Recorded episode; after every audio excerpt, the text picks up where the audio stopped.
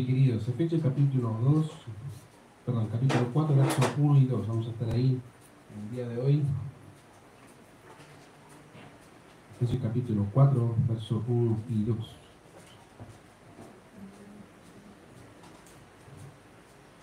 Dice así, yo pues preso en el Señor os ruego que andéis como es digno de la vocación con que fuisteis llamados, con toda humildad y mansedumbre, soportando con paciencia los unos a los otros en amor. Vamos a orar. Señor, te damos gracias por este tiempo, gracias por tu palabra, porque nos bendices, Señor, nos ayudas.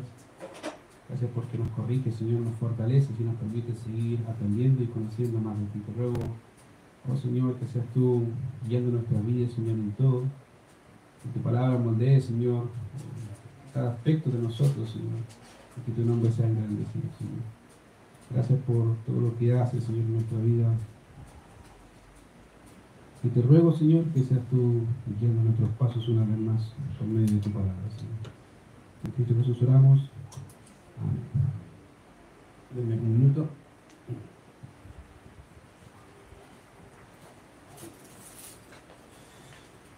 Ya, ahora sí. La carta de Efesios es una de las cartas, diría, digamos, bien práctica. Creo que realmente dentro de ellas vamos a ver diferentes aspectos. Ahora, eh, la carta de los Efesios es una de las cartas denominadas como las cartas de la prisión o carcelarias. Y esta debido a que obviamente fue escrita por el apóstol Pablo, estando en la prisión en Roma más o menos en el año 60 o 62. Y por ende se ha pensado que esta carta posiblemente fue escrita junto con Filipenses, Colosenses y Filemón. Dentro de ese grupo está esta carta ya eh, los Efesios. Ahora, obviamente, como hemos visto en otras ocasiones, en otras cartas del apóstol Pablo, generalmente encontramos dos grandes secciones. ¿Se acuerdan? Ya mencioné en otras partes que el apóstol Pablo siempre hace este grupo, este, este juego, hace la primera sección de doctrina, de enseñanza y después cómo esa enseñanza se aplica en la vida cotidiana. ¿ya? Y en el libro de Efesios es algo parecido, de hecho, la primera parte, que es del capítulo 1 al capítulo 3, es la parte, diríamos, como teórica, ¿ya? las bendiciones espirituales que tenemos en Cristo, etcétera, etcétera. Y desde el capítulo 4 al capítulo 6 son las aplicaciones, ¿ya? O cómo se debe vivir lo que el apóstol Pablo dijo. De manera que nuestro texto inicia lo que sería como las exhortaciones prácticas, ¿ya? De Pablo en virtud de lo que ya mencioné en el capítulo 1, 2 y 3. Entonces, ahí empieza diciendo, yo pues preso en el Señor os ruego que andéis como es digno de la vocación con que fuisteis llamados con toda humildad y mansedumbre, soportando con paciencia los unos a los otros. Ahora, antes que Pablo obviamente plantee el tema que quiere plantear, que es la unidad de la iglesia en toda gran parte del capítulo 4, ah, obviamente necesita que la iglesia de Éfeso entienda ah, una cosa importante acerca de su ministerio y de su vida. Y comienza hablando de su situación al momento de escribir la carta. Por eso Pablo dice ahí en, en el texto, dice yo pues preso en el Señor. Ahora, lo interesante, querido, de, lo que Pablo dice ahí, como, es cómo ve Pablo las circunstancias. creo que hay pocas personas que ven las circunstancias como Pablo las ve. De hecho, es interesante porque dice ahí, yo preso. Ahora, lo que nos dice que Pablo entiende lo que significa, querido, seguir a Cristo. Una de las cosas que tú vas a ver en el apóstol Pablo es que él entiende perfectamente lo que significa ser un siervo del Señor. No solo por el hecho de ser apóstol, sino por el hecho de ser cristiano. Pablo entiende perfectamente lo que significa ser un siervo de Cristo, el costo del llamado de su vocación y espera que los creyentes de Éfeso también entiendan, con su, entiendan al ver las circunstancias y la vida de Pablo cómo debían entender y cómo deberían vivir la fe. Eh, de alguna manera lo que hace el apóstol Pablo, querido, siempre que hace exigencias, él, lo primero que hace es practicar esa exigencia. Y en virtud de eso dice, miren, mírenme. Esto, es ser cristiano. Esto significa vivir el Evangelio. Y obviamente Pablo hace eso uh, con el fin de que los hermanos puedan entender lo que significa seguir a Cristo. Ahora Pablo nunca les pidió, como les dije, algo que él no mismo estuviera dispuesto a hacer.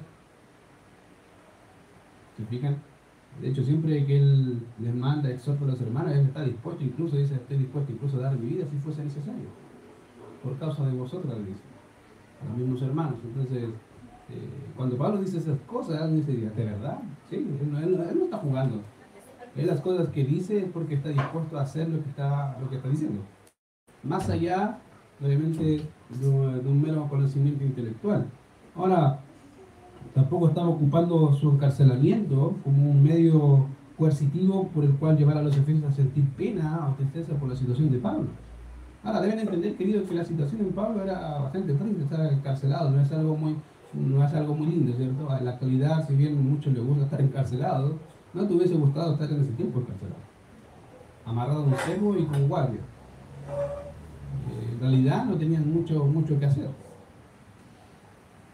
Si te das cuenta, en realidad eh, se ha visto esas cárceles antiguas, ¿cierto? Que muestran a veces en películas. Eh, yo creo que eso se asemeja un poco a la realidad. Sé que no era peor la realidad en el tiempo de Pablo. Entonces, Pablo nunca pensó en llamar la atención, que los hermanos sintieran pena por él, por el hecho de estar en, prisión. ¿ya? Al contrario, con eso quería animar a los hermanos de Éfeso a seguir las pisadas del Señor. ¿ya? Y como dije, él se pone, en este caso dice, yo pues preso en el Señor. Ahora, si eres buen lector, querido, si, si eres fijón, un buen chileno, si eres fijón en lo que dice el texto o cómo dice el texto, Fíjate que el texto ahí no dice yo pues preso por causa del Señor. ¿Te fijaste? O podría haber dicho yo pues preso por el Señor. No dice eso. Si lees el texto bien, dice yo pues preso en. Qué diferente a un por. Ahora es interesante porque uh, más de una ocasión he mencionado que a veces las preposiciones o conjunciones siempre son importantes a la hora de entender un texto. Ellas te ayudan o te, eh, te direccionan la acción del verbo o lo que está haciendo el hablante. En este caso, obviamente, aquí tenemos un ejemplo claro de eso eh, y nos ayuda a identificar la dirección de lo que Pablo está haciendo, del, del hecho de estar preso. Entonces, aquí tenemos un ejemplo de lo que se podría hacer la diferencia entre un por causa del Señor y en Cristo o por Cristo, ¿cierto? Esas son las dos diferencias, hay diferencias. Ahora, quiero entendamos un poco eso, cuál es la diferencia entre un por causa de Cristo y en Cristo. Ahora, cuando decimos por causa de, generalmente lo que estamos diciendo es que la razón de mi encarcelamiento, en el caso de Pablo, la razón de, mi, estar encarcelado es por predicar el Evangelio. Si se fijan en el punto rigor, obviamente aunque estaría de acuerdo en el contexto, no dice eso el contexto. Porque diría, obviamente, eh, es como si Pablo estuviese diciendo, bueno, yo estoy aquí en prisión, miren a mí, estoy sufriendo, ¿cierto? Eh, y Pablo no tiene la intención de, que, como dije, los hermanos sintieran pena por causa del encarcelamiento de él. No.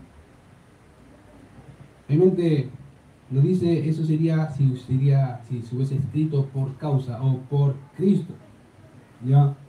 y que en el contexto tendría mucho sentido también. Ahora, debido a que Éfeso es una epístola carcelaria, querido, y por ende se entiende que Pablo, cumpliendo con su llamamiento, estaba dispuesto no solo a ser encarcelado, sino a morir, querido, por causa de Cristo, hay que entender que eh, él entendía algo mucho más grande. Por eso dice ahí, ah, pero, o sea, estoy preso en el Señor.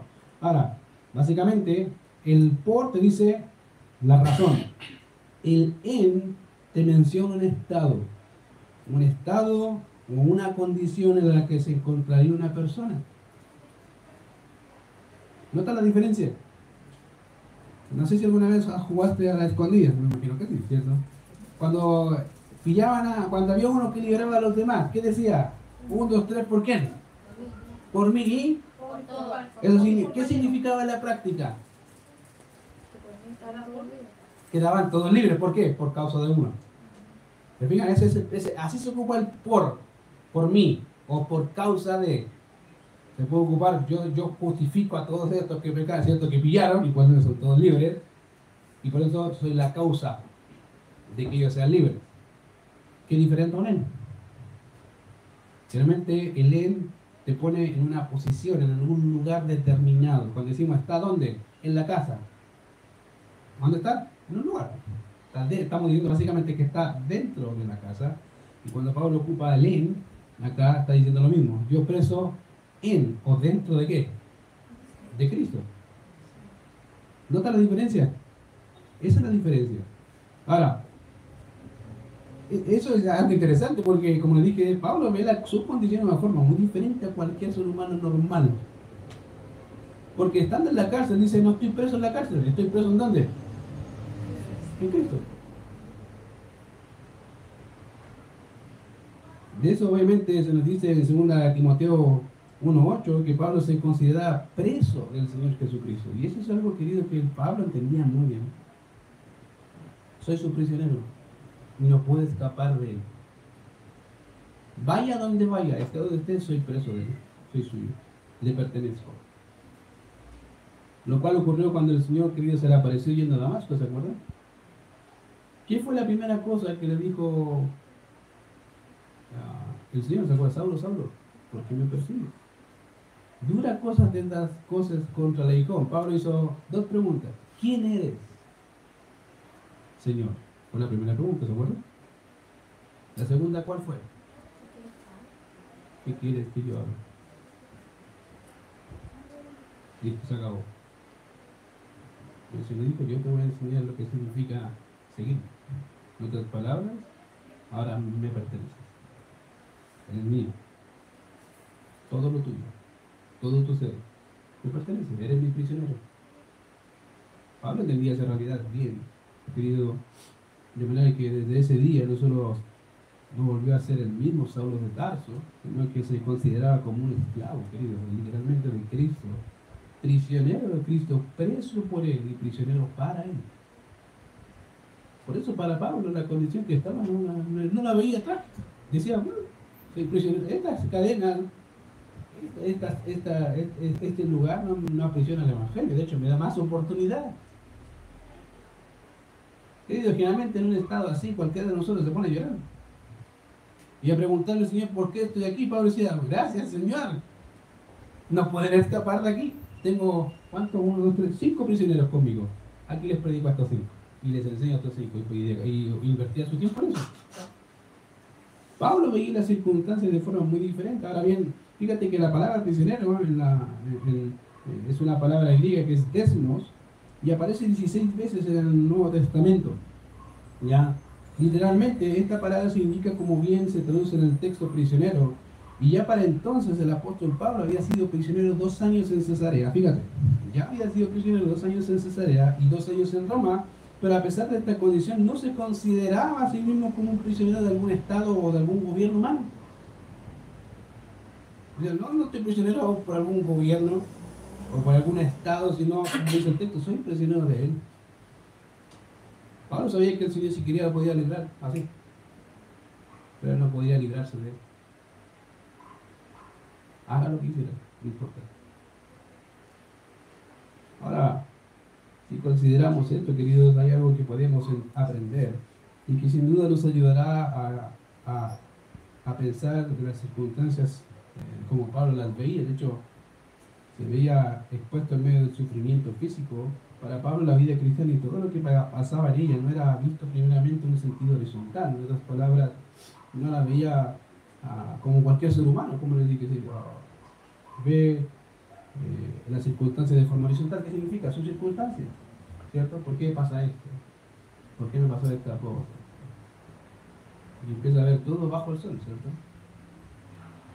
Como que empieza a mirarse a sí mismo y dice, pero ¿por qué, Señor? ¿Qué he hecho? ¿Dónde está? Clamo a ti y no me oyes. ¿Qué hice? ¿Pequé? Son preguntas que en momentos difíciles uno se pregunta, Señor, ¿a dónde están? Si he pecado, dime si he pecado por, para, arrepentirme de algo, o sea, sé que he pecado, pero dime algo puntual, ¿qué, qué he hecho? Generalmente, querido, como les dije, los hermanos, la gente, los creyentes miran las circunstancias de ese tipo de forma y ve lo que está frente a sus ojos lo que está bajo el sol y obviamente se considera a sí mismo bajo esas circunstancias para luego llegar a Dios, al consuelo, ¿cierto? Por eso uno va a Dios, o sea, ve sus circunstancias, se entristece y después vuelvo a Dios, ¿cierto? Y vuelvo a Él y Señor, que lo consuelo, ayuda, guía, etcétera, etcétera. Pero vemos a Pablo haciendo todo lo contrario. Vemos a Pablo eh, de una forma muy distinta. Comienza viendo al Señor y después ve las circunstancias. Es como, es todo al revés. En vez de ir al Señor en ruego, él ve al Señor en gozo. Ve al Señor como su sustentador en medio de las circunstancias. Y no son las circunstancias, querido, moldeando a Pablo, sino que es Pablo moldeando las circunstancias por medio de Cristo. Si te das cuenta, Pablo tenía esa peculiar característica de que en cualquier circunstancia siempre estaba tranquilo. ¿Estás fijado? Si has leído los últimos capítulos de Hechos, te das cuenta que él estaba súper tranquilo. y pasó de ser un vil prisionero al líder. Diciéndole, pero coman tranquilo si nos mandó su ángel y nos va a liberar a todos. Así que coman. Pero nos vamos a morir. No, si no se van a morir, tranquilo.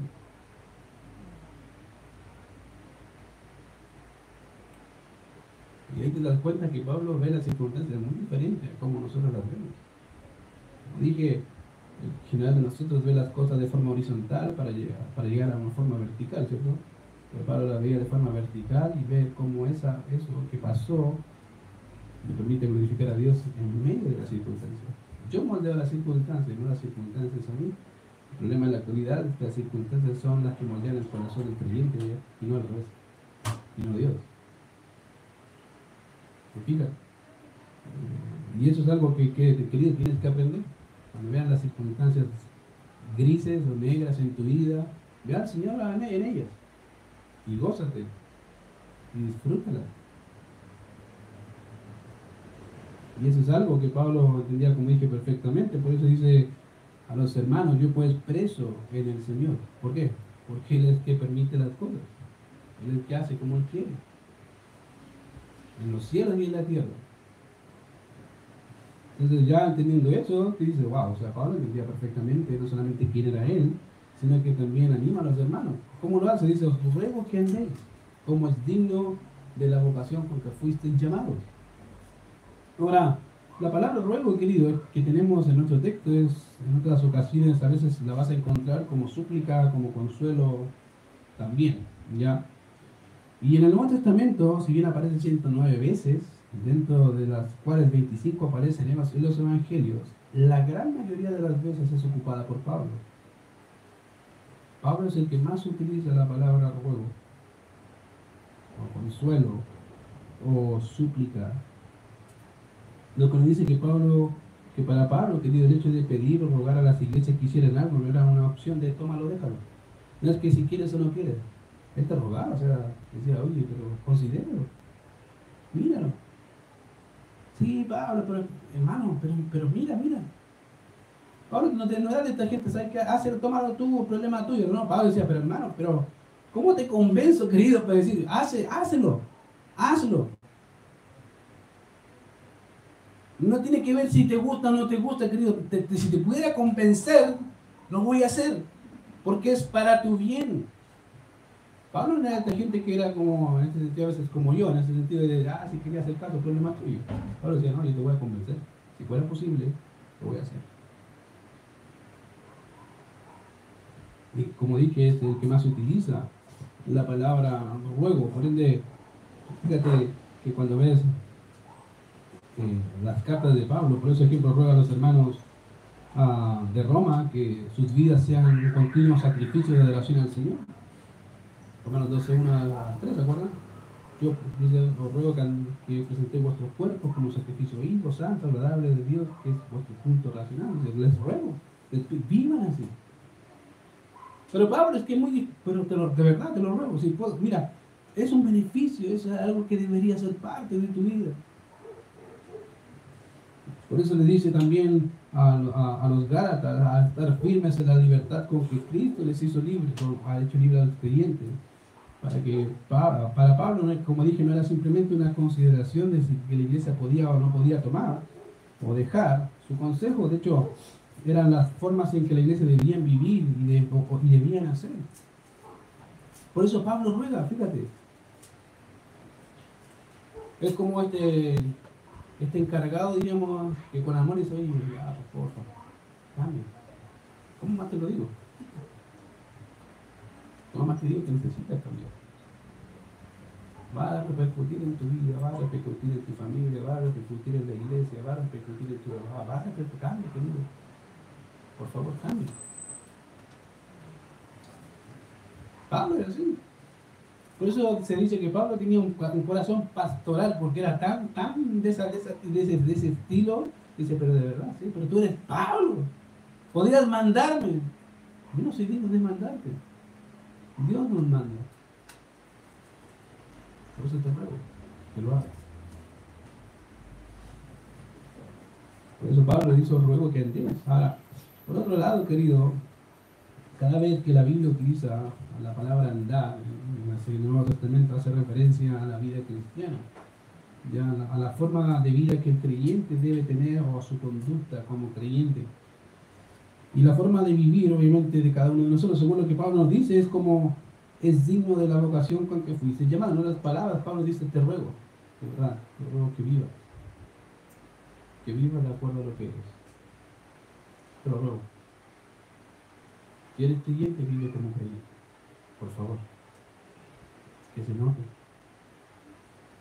Que no sea un día así y un día no, que todos los días sean iguales. Que todos los días la gente al verte dice, este es un creyente de verdad, porque como decían los discípulos, hasta su forma de hablar dice que estuvieron con el maestro, míralo. Su forma de pensar, mira.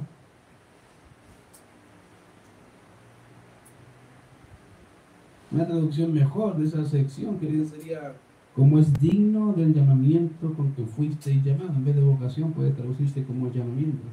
Por eso dice, Pablo dice, como es digno de la vocación, como es digno del llamado con que fuiste llamado.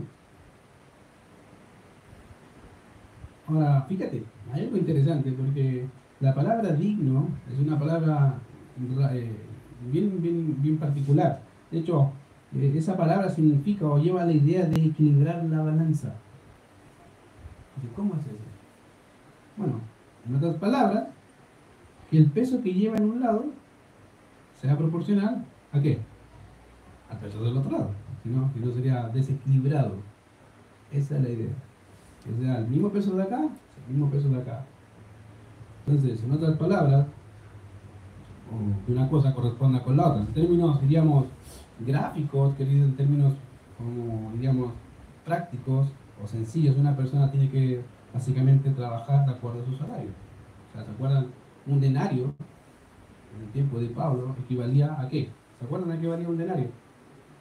Al trabajo de un día. Entonces, tenías que trabajar un día y eso significaba qué, en términos monetarios, un denario. Eso es equitativo, eso es balanza. Si trabajas mediodía, no, significa que te nada el denario, a menos que ¿cierto? el señor del dueño sea misericordioso y te dé el denario igual. Porque eso no sería proporcional. Entonces, esa es la idea. O, un día de trabajo. Ahora, ahora, es la misma palabra que encontramos, ejemplo, en Filipenses capítulo 1, verso 27, que dice, solamente que os comportéis como es digno del Evangelio de Cristo, para que sea, ¿para qué? O sea, que vaya a veros, que esté ausente, oiga de vosotros que estéis firmes en el mismo espíritu, combatiendo unánimes por la fe en el Evangelio. Fíjate, que os comportéis como es digno, equitativo. Otro pasaje. si ves ejemplo Colosenses capítulo 1, verso 10, cuando Pablo pide a Dios en oración por los colosenses por conocimiento, dice, para que andéis como es digno del Señor. Fíjate, para que vivas, esa es la idea, como es digno. No hacia ti, ni al vecino. ¿A quién? Al Señor. ¿Cómo se hace eso? Ya lo que dice ahí, en forma práctica, agradándole en todo. Y de ahí viene, ¿qué significa en todo? En todo. Llevando fruto en toda buena obra y creciendo en el conocimiento de Dios. Ahora, fíjate, de manera que en ambos pasajes, en Filipenses y Colosenses, ah, tienen en sí la idea de un conocimiento aplicado, y eso es una vida que se corresponde con aquello que se es. Eso es la idea. Una vida que se corresponde a lo que se es. Es una persona, obviamente, esa es la idea, querida, de digno. En otras palabras, si Dios te llamó a ser hijo, vive como hijo.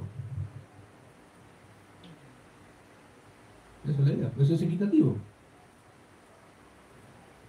Una persona que vive poco el cristianismo, o nunca, ya, o nunca vive de acuerdo a lo que se dice de ser, es una contradicción de términos. Y eso no así.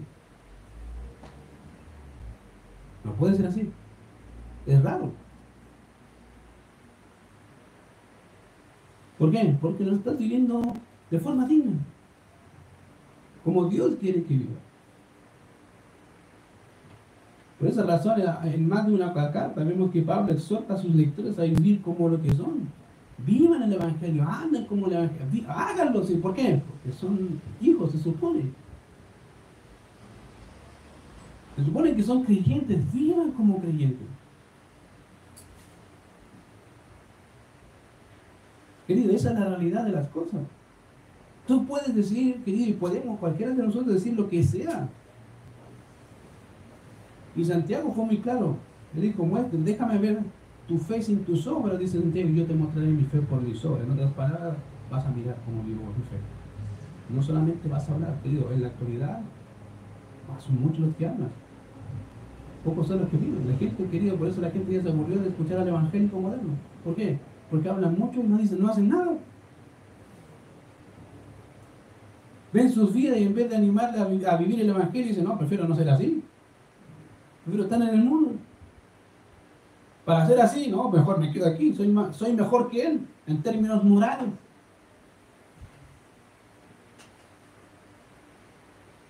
Querido, la gente se cansó. Porque se ha dicho que somos cristianos, pero no vivimos como cristianos. Es lamentable. Y Pablo más de una vez dice, vivan así, vivan como clientes, vivan de esta forma. ¿Por qué? Porque así debe ser. Son hijos. No son hijastros. Querido, en la Biblia no hay hijastros de Dios, ni primos de Dios. Solo hijos. Y se acabó.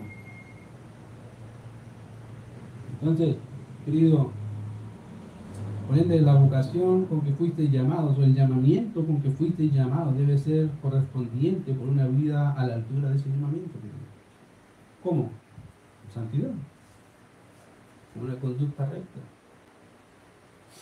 Por eso, querido, si hay una verdad que todo creyente debe entender, es esta, querido, ninguna persona, te lo digo de verdad, ninguna persona puede venir a Cristo si el Padre no le trajera. Nadie. Si tú eres creyente de verdad, no fue porque tú se te ocurrió, porque el Padre se trajo.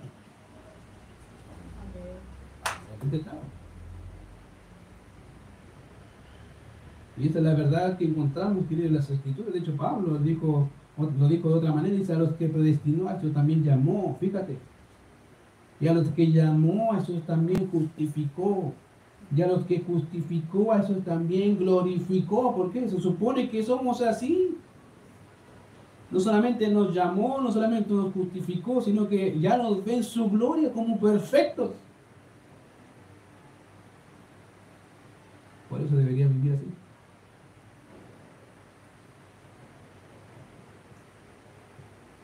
Dice ahí, nos escogió en él antes de la fundación del mundo para que fuésemos santos Esa es la idea, para que fuésemos santos y sin mancha delante de Él. Y de aquí el punto no es lo del hombre. No para que la gente me vea, ah, hoy qué escaloso, no, no, no me interesa si me ve. Lo que me interesa es el único que me ve, estando con gente o sin gente. A él que lograr. No me da lo mismo, pero ese, a él no lo puedo engañar. Y ese es el problema en la actualidad, que la gente ya, y el cristianismo en la actualidad ha sacado a Dios de la ecuación. Se preocupa por lo que ve el otro, pero no por quien no ve todo. Querido, a él no, nos, a él no lo engañamos. Incluso tú mismo te puedes engañar diciendo pensando que eres creyente o que vives como creyente, pero querido, a él no lo engañas. No lo engañes. Hagas lo que hagas. Digas lo que digas, a él no lo vas a engañar. Y un día vas a, dar, vas a darte cuenta que pensaba de ti. Aunque diga, man, vaya, ándate. No es de lo mío. Querido, Juan 15 fue claro, Juan 15, 16, el Señor Jesucristo fue muy claro, con eso dice, no me elegiste vosotros a mí, sino que yo os elegí a vosotros. Y os he puesto para que llevéis, fíjate, para que vayáis y llevéis fruto, y vuestro fruto permanezca. Querido, las obras que hacemos son fruto del trabajo de Dios en nuestras vidas, siempre y cuando dejemos que Dios gobierne nuestras vidas. Lo que tú has crecido, querido, a veces ha sido con tu consentimiento y sin tu consentimiento. ¿Por qué? Porque Dios a sus hijos los va a llevar a crecer. Sí o sí. Como dije, con, con tu consentimiento o sin tu consentimiento te va a llevar a eso. Ahora, eso, esa es la verdad del Evangelio, que nosotros le amamos a Él realidad Él nos ama a nosotros primero y esta verdad debe mover nuestros corazones a vivir de acuerdo a ese llamamiento santo. Querido, eso debería mover tu corazón a que, bueno, si Él me amó y se, entregó y, vivió aquí en esta tierra para morir por un pecador como yo, ¿cómo no voy a, en amor agradecerle a Él por todo lo que ha hecho? ¿Cómo no voy a vivir como Él me manda? Si mira su amor con nosotros.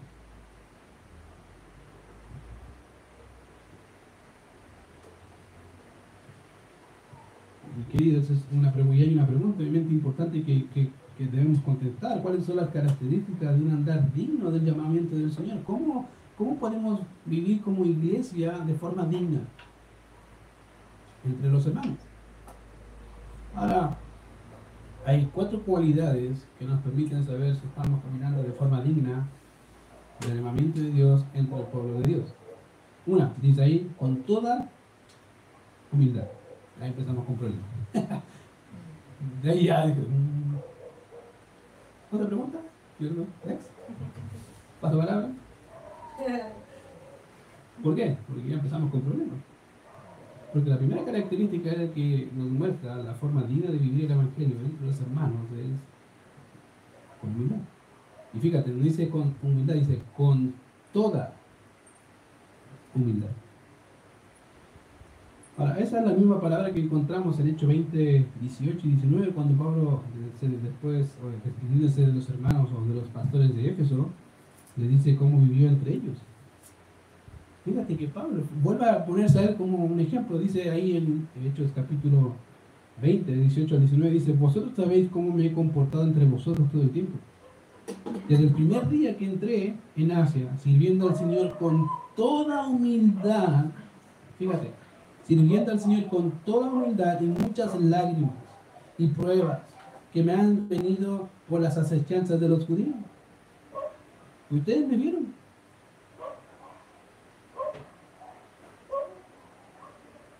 Ahora bien, la palabra humildad, querido, es una palabra compuesta cuyo significado literal significa pensar con docilidad o juzgar de forma dócil.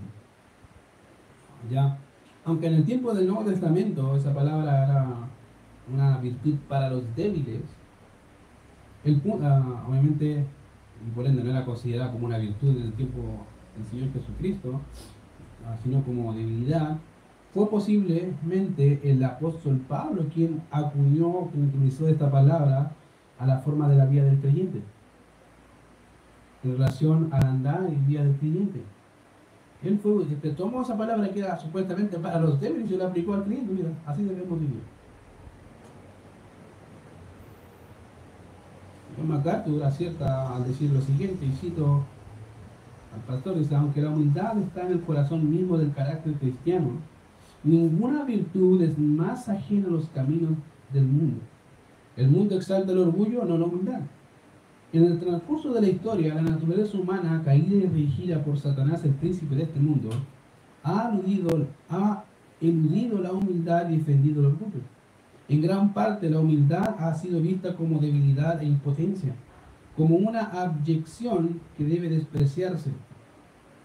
La gente afirma sin modestia alguna que les orgullece su trabajo, sus hijos, sus logros y demás. A la sociedad le encanta reconocer y alabar quienes hayan logrado alguna cosa sobresaliente. Ostentación, jactancia, alarde y encubramiento son las secciones más, más dinámicas en la bolsa de valores del mundo. En otras palabras, le gusta felicitar a los demás. Orgullo. El mundo es así. Si vives en el mundo te das cuenta que es así. Y querido, y nada es más grave en el presente que, reconocer que la iglesia de Cristo ha caído en este pecado. Querido, aunque no nos guste, aunque no nos guste la realidad, con mucha frecuencia caemos en ese pecado. La humildad es algo que para muchos es ser ingenuo, ser torpe, ser falta de carácter o incluso falta de entender las mismas escrituras.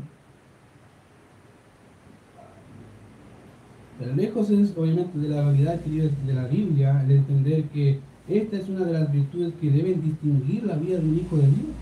De hecho, Juan lo dijo muy bien, dice, el que dice que permanece en él, ¿cómo debe andar? Como el anduvo. ¿Qué dijo el Señor? Aprended de mí, que soy qué? Manso. ¿Manso? ¿De qué? Imagínate. El mismo dice, aprendan. Vean a mí, vean cómo viví.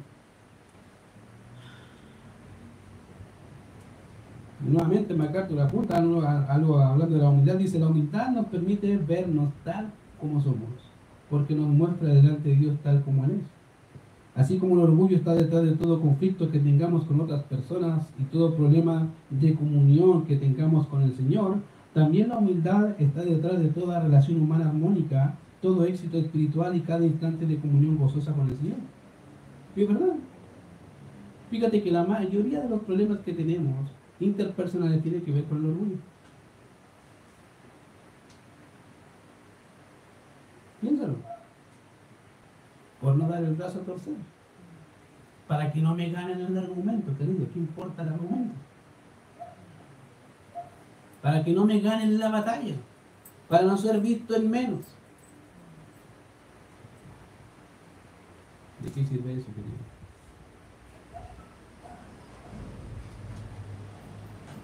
El orgullo, querido, es una cosa que ha atentado nuestra vida desde el momento de que Adán cayó. El momento que Adán cayó fue el mismo momento en que el orgullo tocó su corazón, sacó a Dios de la ecuación. Dijo, yo puedo. Sin Dios. Una perspectiva correcta de una persona es el inicio del corazón que quiere vivir de acuerdo a la, a la voluntad de Dios. ¿Qué, ¿Qué quiere salir de ti? Eso es, nada más.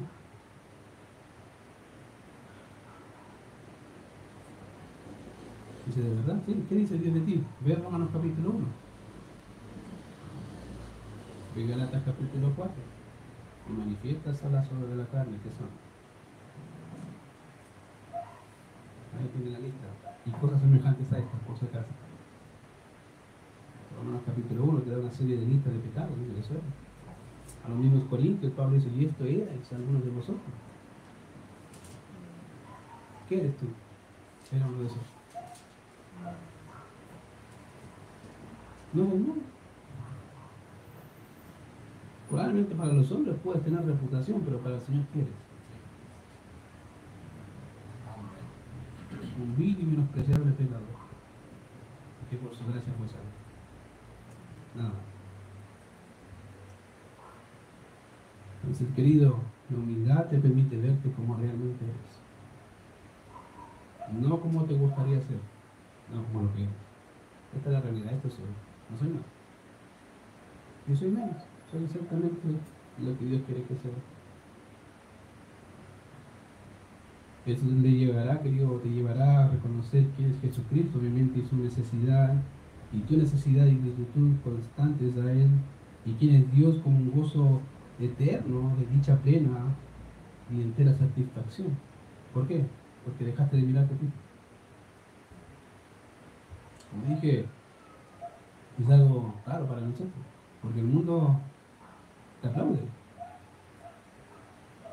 por tu orgullo. Dice, bravo, bien. Y Dios te dice, mal.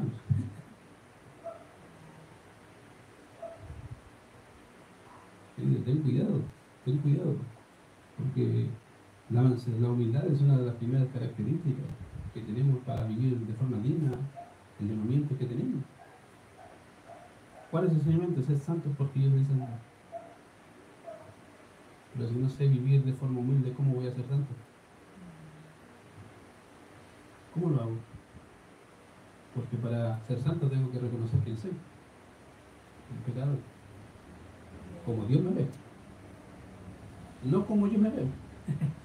Porque generalmente cuando me veo a mí no soy tan pecador como el de al lado, ¿cierto? Este sí que es pecador. Mira, Señor. Entonces, ten cuidado. Segunda característica, mansedumbre. O imagínate, empezamos mal, imagínate esto. Mansedumbre. Dice, ahora bien, esta palabra aparece 20 veces, queridos, en las escrituras. 11 de estas veces ocurre en el Nuevo Testamento. Ya 8 veces es ocupada por el apóstol Pablo. Imagínate, 8 veces.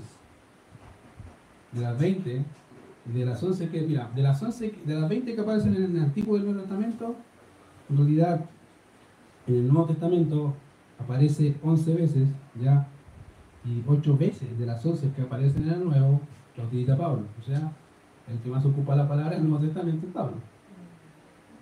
Hablando de la mansedumbre. Dos veces es ocupada por Santiago y una vez es ocupada por el apóstol Pedro. Ahora, por otro lado, la mansedumbre, ¿ah? sobre la base del texto griego y de la ética griega, Filón hablaba de ella de esta forma, alababa la suavidad de Dios en su juicio y describe a Moisés como uno que modera la pasión, según Filón. ¿ya? Ahora, es interesante porque los judíos, según Filón, dice, merecen gran elogio por su mansedumbre en la persecución. Eso pensaba Filón, eso es lo que él decía.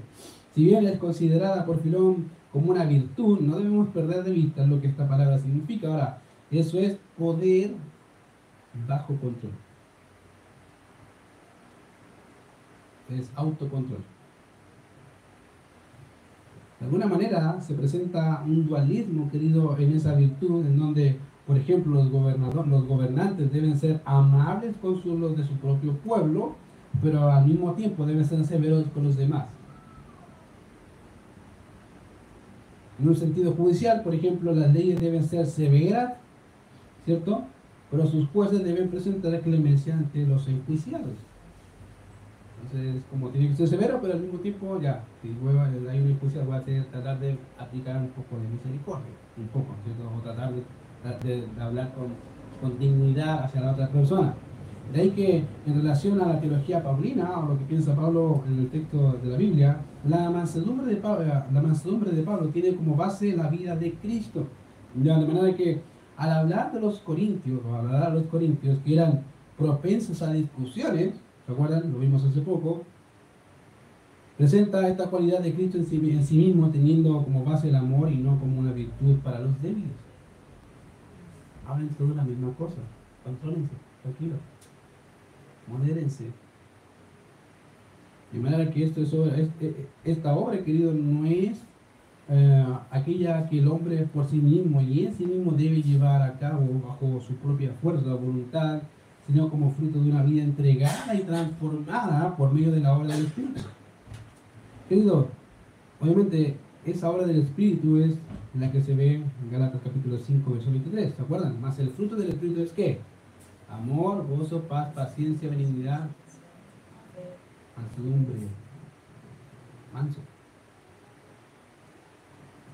Eso es lo que permite, querida cliente, el poder corregir a otros sin arrogancia, sin altanería, no sintiéndose superior. De manera que cuando llegamos a nuestro texto teniendo en consideración esa verdad, no podemos ignorar el llamado que el Señor hace a los suyos como una cualidad que debe permanecer activa en la vida de aquellos que, que ha llamado. Debemos ser así, mansos, no mensos. Ojo, ¿ya? Ah, no, mansos. Entonces esa es la idea, mansos. Esto es, no solo ser humilde, sino que también vivir con toda mansedumbre como lo fue Cristo. ¿Qué, ¿Qué significa? Te hago una pregunta. Cuando discutía con los fariseos, con los saduceos, no podría haber dicho con su, como súmase. ¿Podría haberlo hecho no? Y desaparecen todos. ¿Se acuerdan cuando estaban los guanerges, los hijos del trueno, y qué le dijeron al Mesías? Señor, ¿Quieres que oremos y venga el fuego del cielo y los consuma? Porque no, no, nos recibieron, los samaritanos no quisieron recibirlo, dijeron, ya, ok, no quieren recibir, ok, ya. Señor, oramos para que nos maten a todos. Corta, cortita. ¿Qué le dijo él? Ustedes no saben de qué espíritu son. No tienen ni idea de lo que están pidiendo. Que no viene a matar a la gente. Viene a salvar a la gente. Ese es el poder bajo control teniendo la posibilidad, no lo hace. Teniendo la capacidad de defenderse, no se defiende. Sino que deja el juicio al que, justa, al que juzga justamente. ¿Te das cuenta? Querido, y el Señor tenía todo el poder y autoridad para hacerlo. Y es por eso que aprender que ser manso y humilde de corazón si hay un ejemplo gráfico de mansedumbre, mirar el Señor sin duda es más grande que Entonces, eso es algo que debe ayudarte, animarte, querido, a vivir de forma mansedumbre. ¿Cómo se hace? Viviendo en el Espíritu. Te lo digo, hay otra forma. Tercera, con paciencia. Dice, esta es, esta tercera cualidad, obviamente, que debe caracterizar una vida en el Señor, y creo que al igual que todas las demás cualidades, es igualmente difícil. Mira, si humildad es difícil y mansedumbre es difícil, paciencia yo creo que es la que nos gana. ¿Cierto? Que hay algunos que abusan. Y dicen, no, aquí está abusa. Sí, no, como que no, no te la hace fácil. Y paciencia, Señor, de verdad, sí. Para que la comunión entre los hermanos y el llamamiento del creyente pueda vivirse de forma digna, como si el Señor quiere, tiene que ser paciente. Oh, Señor. Y ahí uno empieza a Señor, de verdad. ¿No hay otra cualidad? ¿Cierto? Dice ya, porque ya se la otra cosa difícil, eso también. humanamente hablando es difícil el poder llevar a cabo esta cualidad de paciencia. Ahora, aunque esta palabra aparece 14 veces en el Nuevo Testamento, es el apóstol Pablo quien más utiliza obviamente esta palabra. Literalmente esta palabra significa aguante. Y a veces se traduce como resistencia o longanimidad. Dice, oh, ya, ya, el nombre ya me suena raro, paciencia, longanimidad, aguante. Ahora, en términos generales, esta palabra puede apuntar a dos direcciones. ¿ya? En primer lugar, puede describir un espíritu constante que nunca cederá. En otras palabras, es una virtud de la voluntad que permanece y que es interna, ese, ese tipo de personas que aguantan internamente, tienen esa capacidad, de, eh, ejemplo como un deportista, tiene esa capacidad interna, digamos, entre comillas, de hacer ejercicio y aguantar la resistencia física. ¿Ya? No sé cómo lo hacen, porque hace rato que no hago ejercicio, pero dicen, dale, dale, dale, y, uno lo mira, wow, ¿cierto? Esa es la idea, resistencia. Ya una capacidad de la voluntad, un espíritu constante que nunca cederá. ¿Ya? Y en segundo lugar, puede ser considerada como una virtud externa, vale decir, aquello que se da. Eso es la actitud frente al prójimo.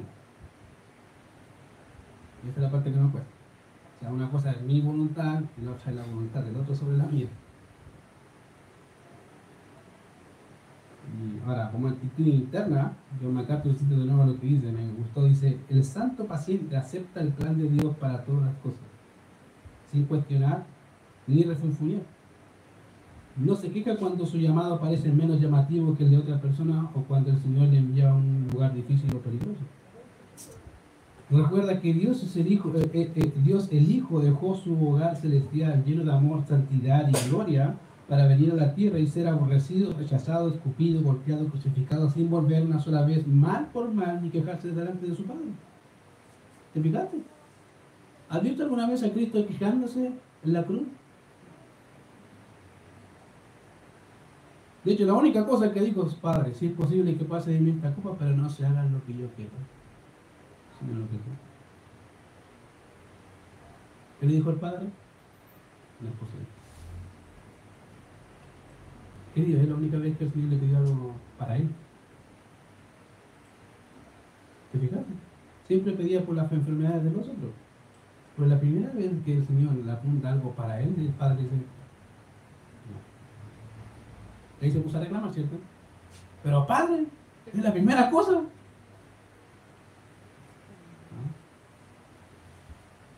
¿Quién aceptó? Y siguió el plan. ¿Te cuenta? ¿Te das cuenta que nos falta ser más Cristo? En, ese, en todos los sentidos. No se quejó. Según Barclay, hablando de la comunidad en relación con el prójimo, dice, debe ser la característica de cada cristiano. Debe ser paciente, debe ser la característica de cada cristiano, de cada miembro de iglesia. Está incluida entre los frutos del Espíritu. Paciencia. Aguantar al ser humano que está al frente tuyo. El Señor es mi hermano, no quiero amar. Ayúdame. Dice, pero Señor, dice, pero de verdad. Sí, porque quiero amarlo como tú lo amas, como tú me amas a mí, así como soy. Mis falencias, mis pecados, con mis mañas, a Dios amarlo al igual. Quiero amarlo. Eso aparte, dice, debe ser, debe ser la característica de cada cristiano, de cada miembro de iglesia está incluida entre los frutos del Espíritu. Sin paciencia, los hombres no pueden andar dignamente su llamamiento cristiano, querido. No pueden. Aunque, aunque te digas, ¿cómo andas como creyente? Bien y, estás mal. No, no pueden, querido. Porque estas son las características del andar digno, como Dios quiere que vivas. Siendo paciente con los demás. La paciencia debe ser ejercida con los hombres es una de las grandes características del amor. No puede existir compañerismo cristiano sin paciencia. Querido, no va a existir compañerismo entre los hermanos si no eres paciente con el otro. Y tú puedes decir, pero mira que este, mira que este, mira que este, y, el Señor te dice, ¿no te acuerdas de ti? ¿Cuándo apuntas a ti? Porque tú eres igual. ¿Cuántas veces, Dios podría decirte, cuántas veces te he dicho que dejes ese pecado? Pero Señor, pero es que Él lo hace todas las semanas, ¿y cuál es la diferencia? Es pecas igual. Te he dicho, toda la semana deja de hacerlo, deja de hacerlo, deja de hacerlo. ¿Por qué no eres paciente como yo soy paciente? Porque es fácil poner la, ¿cierto? La, el, pupitre, el del cuerpo, si cualquiera se pone. Difícil es ponerse al lado y decir ser paciente y esperar, y orar por el hermano, ayudarle. Es difícil. Porque nadie quiere hacer eso. Pero querido, es parte de tu llamamiento ser así, ser paciente. No contar hasta 10, hasta 20, ni 10 mil, sino mucho más. Eso es ser paciente. Cuarta característica dice, soportando con paciencia los unos a los otros. Ya ahí, ahí terminamos. Y otra más, sí, otra más, vete la cuarta. Si las otras son difíciles, esta también te, ayuda. Soportando con paciencia. Por eso la paciencia es importante, ¿por qué? Porque si no tienes paciencia, ¿cómo soportas? Por eso somos carentes de paciencia, ¿por qué? Porque generalmente los problemas surgen por el orgullo. Me estoy mirando a mí y no a lo que Dios quiere. Y exploto. Ahí la cática, pum, explota por todos lados y queda la pura de la casa, ¿cierto? Es lo mismo porque no se hace como, yo quiero, como deseo o a mi forma. Una cuarta característica es, como dije, la actitud del creyente en conformidad a su llamamiento debe ser soportar en amor. Querido, la palabra soportar aparece de hecho 11 veces en el Nuevo Testamento y significa sostener arriba. Ah, te pongo este ejemplo. ¿Has visto el logo de Polpaico? ¿Qué aparece? Cuando es musculoso, pero no está haciendo así. Antes aparecía con las manos para arriba, sosteniendo algo, ¿cierto? Esa es la idea. Primeramente lo de la construcción que hacían, llevaban los sacos, y de hecho todavía lo hacen algunos, y los tiraban para arriba, ¿sí? O cuando te pasaban la, la mezcla hecha, ¿cierto? Con el baldecito, ya, tíralo para arriba, y apenas oh, la cuestión para arriba y soportarla. A veces el otro se demora así, espérate, como si la cuestión empezara dos kilos, ¿cierto? Y está la cuestión. Esa es la idea, soportar. Pero en arriba, en altura, aguantarlo. Esa es la idea, querido, de la palabra soportando. Ahora, esta es la forma en que el creyente debe soportar a sus hermanos. Cargándolos sobre sí. ¿Qué le pasó? Cargándolos sobre sí. Ahora, fíjate que es interesante, que donde esa es la forma. La forma es soportar. ¿El fondo cuál es? ¿Qué debe motivar la forma? Fíjate que lo que debe motivar la forma, la forma es el fondo. Si tengo un fondo malo, la forma va a ser mala. Porque cuando te digan, oye, puedo hacer esto y te lo han pedido como 20 veces, y las 20 veces tienes que decir que sí, uno como que ya se aburre, ¿cierto? ¿Y la otra vez? ¿Otra vez? ¿Otra vez? Bueno, y es porque el fondo probablemente está mal. Porque el fondo debe ser el amor. Fíjate que esta es la forma de cliente que debe soportar, pero el fondo que siempre debe ser el amor ya que solo el amor, el amor ágape, el amor real, es el que soporta y cubre multitud de pecados. Es el único que puede hacer. Va a soportar. Cuando se vea propenso a caer, Señor, yo a veces soy igual. Y peor. Ayúdame. A soportar a mi hermano. Porque a veces, querido, hay que reconocer, es difícil. Es difícil entre es difícil con mi familiar, imagínate con un desconocido que ni lo conozco.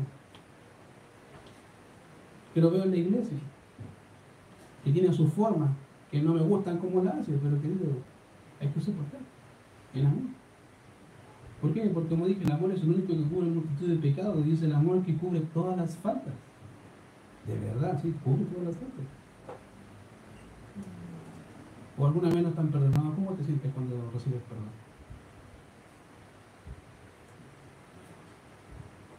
¿Se siente bien, cierto? Gracias. ¿Sí que qué? ¿Sí? ¿Por ejemplo? ¿No hay problema? Ven paz, hijo. Esto me dice la. Ven esa es la idea.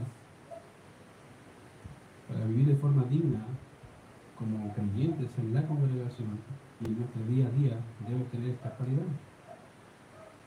Soportar con paciencia. Paciencia mansedumbre y es el último? Humildad. Y me está olvidando, ya recién olvidamos una hora y ya ya llevamos una hora, pero ya se lo olvidó. Primero, querido, ¿cómo se hace? ¿cómo se hace eso? Sea llena de la Biblia.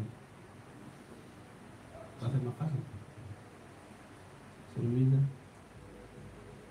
ser manso, soportar, ser paciente y soportar al otro ser humano con paciencia.